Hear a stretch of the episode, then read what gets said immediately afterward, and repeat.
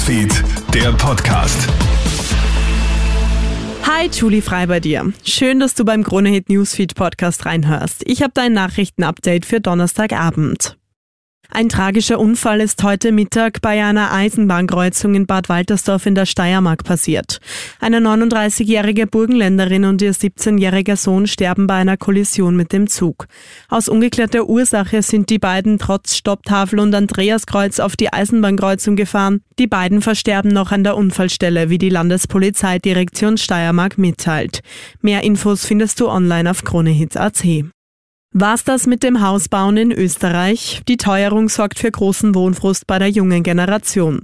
Laut einer aktuellen Umfrage von Jugendkulturforschern wünscht sich jeder zweite 16- bis 29-Jährige ein Eigenheim.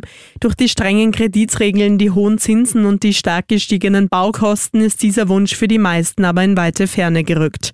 Und das frustriert, sagt Jugendstaatssekretärin Claudia Plakholm. Ich verstehe es, wenn junge Menschen sagen, dass es sich gar nicht erst auszahlt, mehr als 20 Stunden Stunden zu arbeiten und das ist eine gefährliche Situation. Damit werden wir in ein paar Jahrzehnten eine Generation haben, die weder Eigentum hat, nur eine ordentliche staatliche Pension. Deswegen sehe ich es als unsere Pflicht, dass wir jungen Menschen auch reale Möglichkeiten geben, sich etwas zu schaffen.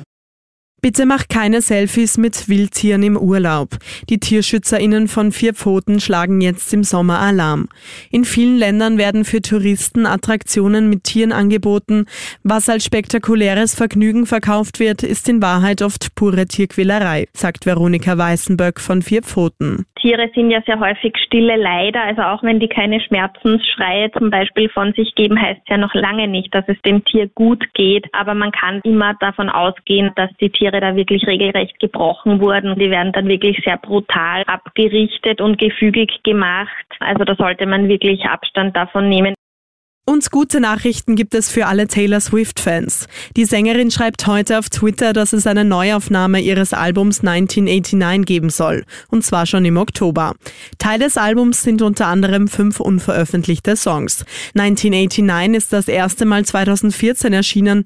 Es habe ihr Leben in unzähliger Weise verändert, schreibt Taylor Swift dazu. Das war's soweit von mir. Alle Updates findest du wie immer im Kronehit Newsfeed und auf kronehit.at. Schönen Abend dir. Krone Hits, Newsfeed, der Podcast.